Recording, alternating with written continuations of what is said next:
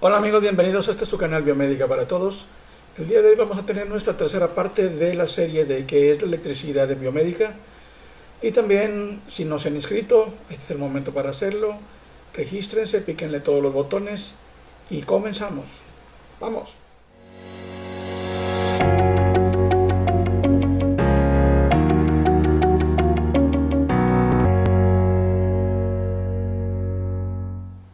Bien amigos, en el eh, video anterior estuvimos hablando acerca de uno de los componentes más importantes en el diseño de cualquier equipo biomédico o cualquier equipo electrónico, que son los conductores. Y hoy vamos a hablar de el segundo de estos componentes, que sin él de nada serviría tener un buen conductor. Estamos hablando de los aislantes. Un aislante es un material que se opone completamente al flujo de electrones. Su material está estructurado, está hecho, está condicionado para que la corriente no fluya a través de este material. Tenemos muchos tipos de aislantes en nuestro mercado actual, tales como el vidrio, el plástico, la ferrita, en fin, hay muchísimos. En el diseño de un equipo electrónico cualquiera, si ustedes van a realizar un diseño, tienen que considerar tanto la importancia de un buen conductor como como la indiscutible importancia de un buen aislante. Aquí vemos una tarjeta electrónica en la cual vemos las líneas más claras, son líneas de cobre que conocemos y sabemos por el video anterior que es un excelente conductor. Pero el resto de la tablilla, que es en, la sección oscura, está hecho de un material que permita que solamente el flujo de electrones se realice a través de las líneas que hemos ya preestablecido. Sin esta capacidad de mantener la corriente en un punto determinado, es imposible cualquier diseño de cualquier componente de cualquier equipo médico. Por eso es que tenemos que considerarlo bien. No existe ningún aislante 100% efectivo, por lo que tenemos que considerar muy claramente cuál es la cantidad de electrones que queremos que pase por una área y qué tan cerca está de otro conductor. Los conductores, como los aislantes, como cualquier componente electrónico o eléctrico, tienen el llamado punto de quiebre o punto de ruptura. Este punto es muy importante cuando vayan a considerar la fabricación de algún equipo médico y también requieran establecer cierto grado de seguridad dentro del mismo equipo, es importantísimo que ustedes consideren los puntos de quiebre. Cuando veamos diferentes componentes electrónicos, vamos a analizar los puntos de quiebre. Esto es muy importante porque de ahí depende la seguridad y el buen funcionamiento del equipo. Ahora, cualquiera diría que un punto de quiebre es algo negativo, pero no lo es. Un punto de quiebre es un punto de referencia que nosotros debemos considerar siempre en un diseño y a veces podemos utilizarlo a nuestro favor. Y lo veremos cuando veamos diferentes componentes en donde el punto de quiebre es lo que nosotros buscamos. Recuerden que siempre los electrones, la corriente eléctrica buscará el camino más corto o el camino más fácil. Un aislante, por muy bueno que sea, si hay una cantidad suficiente de electricidad que pase por el conductor, va a romper esa capacidad que tiene de, aislamiento y permitirá el flujo de electrones hacia un camino que le sea más corto a el electrón para neutralizar la carga. De ahí que viene la palabra de corto. Se dice que se ha generado un corto porque se ha producido un camino más corto entre el negativo y el positivo. Así como no hay un aislante totalmente efectivo, no existe un conductor que sea 100% conductor de, la electricidad. Aun cuando los materiales que hoy utilizamos son muy eficientes, muchos de estos no se descubrieron sino hasta después de mucha investigación. Uno de los más grandes investigadores sobre la capacidad que tiene un cable o un, material de conducir la electricidad fue el científico Georg Simon Ohm. Él dedicó buena parte de su vida a poder entender cómo es que la electricidad pasaba por ciertos materiales y pudo realizar una investigación muy extensa sobre los que permitían y los que no. Él denominó a esa capacidad de oponerse al flujo de la corriente como resistencia eléctrica. Y no fue sino hasta 1881 en el Congreso Internacional de Tablas y Medidas que se estableció en honor a Ohm el factor de resistencia. Se le dio su nombre, esto es, la resistencia se, denominó con el nombre de ohms y se representa con la letra R y con el símbolo de la omega mayúscula. Y vio que había muchos materiales que tenían una cierta cantidad de resistencia, pero si variaba el voltaje, también variaba la corriente.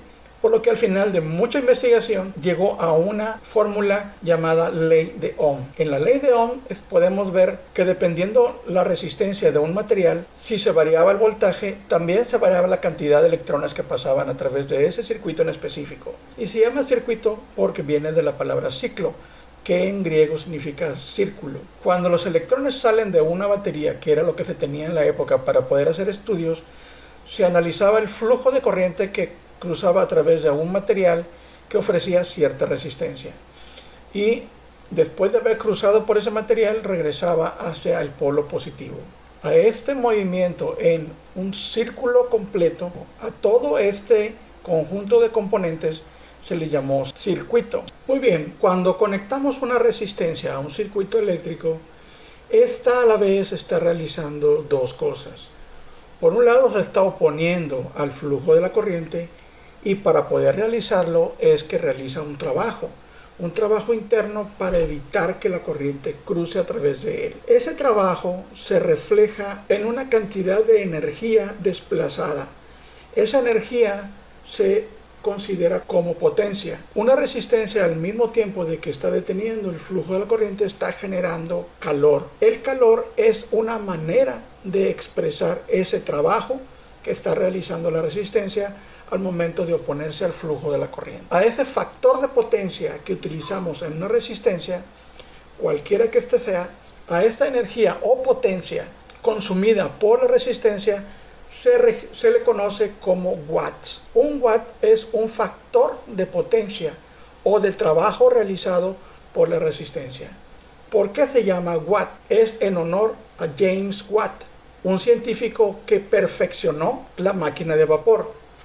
Pero no tuvo nada que ver con la electricidad, porque es que utilizamos esa medida. Igual, en la Convención Internacional de Pesos y Medidas se le dio a este factor de potencia el nombre de Watts en honor a James Watt.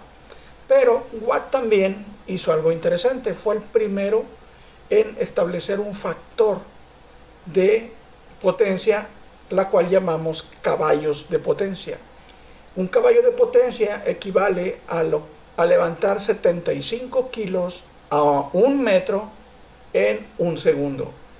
Y ese factor es utilizado hoy día para casi cualquier motor que genera algún tipo de trabajo. En otro video hablaremos más extensamente acerca de las resistencias, cuáles son sus diferentes configuraciones, sus usos más específicos y sobre todo las miles de aplicaciones que hoy tenemos solamente la pura resistencia. Para analizar el siguiente concepto es importante que podamos darle crédito a dos de los más grandes científicos de todos los tiempos, Estamos hablando de Faraday y Maxwell. Primero hablaremos de Faraday. Faraday descubrió que cuando se hacía pasar corriente eléctrica a través de un cable conductor, a su alrededor se generaba un campo magnético. Esto impactó a toda la comunidad científica, pero sus investigaciones, mientras no tuvieran una base matemática, nunca fueron tomados en cuenta. Y no fue sino hasta que Maxwell aportó esa matemática que le hacía falta a Faraday para darle los valores que requerían. Los cálculos de Maxwell hicieron ver que haciendo un análisis de las gráficas de Faraday, se dio cuenta de una cosa muy interesante. La primera es que el movimiento de los campos magnéticos era en forma de ondas. Y lo segundo es que cuando se calculó la velocidad a la cual se generaban, llegaba prácticamente a la velocidad de la luz. Entonces él pensó, bueno, si es, se llega a la velocidad de la luz, entonces debe ser luz. Y la luz estaba provocada por fotones. Es entonces que se unieron los dos conceptos, el concepto del magnetismo y el concepto de los fotones. Y a la vez, los dos juntos formaban el llamado campo electromagnético. Esto fue algo muy importante porque pudo por fin unirse las muchas teorías acerca de los fotones el campo electromagnético y el flujo eléctrico, y, pudo establecerse las bases para la electrónica moderna y la interacción de los campos magnéticos, y sentó las bases para el desarrollo de muchas tecnologías que hoy día utilizamos de manera común, como es las telecomunicaciones, el radio, la televisión, el wifi, el internet, en fin, muchísimas cosas que no tendrían ninguna posibilidad de existir de no haber sido por los descubrimientos tanto de Faraday como de Maxwell. Y lo más importante para nosotros es que sentó las bases para la creación de electricidad por medios físicos. Ahora pueden ver cómo todo se une. Esto del electromagnetismo lo vimos cuando vimos la luz. Y ahora se repite. Por eso es importante que entiendan que los videos que estamos viendo son secuenciales. Todo lo que vimos antes nos va a servir para lo que vendrá después. En ocasiones hago videos con otros temas, pero esto es porque considero que en el momento es importante. Pero no dejen pasar estos videos que son tecnológicos, porque esto les va a ayudar para poder hacer un diseño o reparación de equipo médico eficiente. En nuestro siguiente video analizaremos primero lo que son campos magnéticos, su estructura, cómo es que se generan y cómo es que los aprovechamos para generar electricidad. Pero esto lo veremos en nuestro siguiente video. Por favor síganlo para que podamos completar este, esta sección de la electricidad en biomédica, que a mi parecer es de la base de las muchas cosas que podemos hacer como ingenieros, tanto de servicio como de diseño. Si no se han inscrito, este es el momento. Gracias por su atención. Píquenle a todo ahí abajo, donde sea. Estoy para servirles. Cualquier pregunta o duda pueden ponerlo abajo en los comentarios y lo que sea que necesiten, estoy a su servicio. Hasta luego.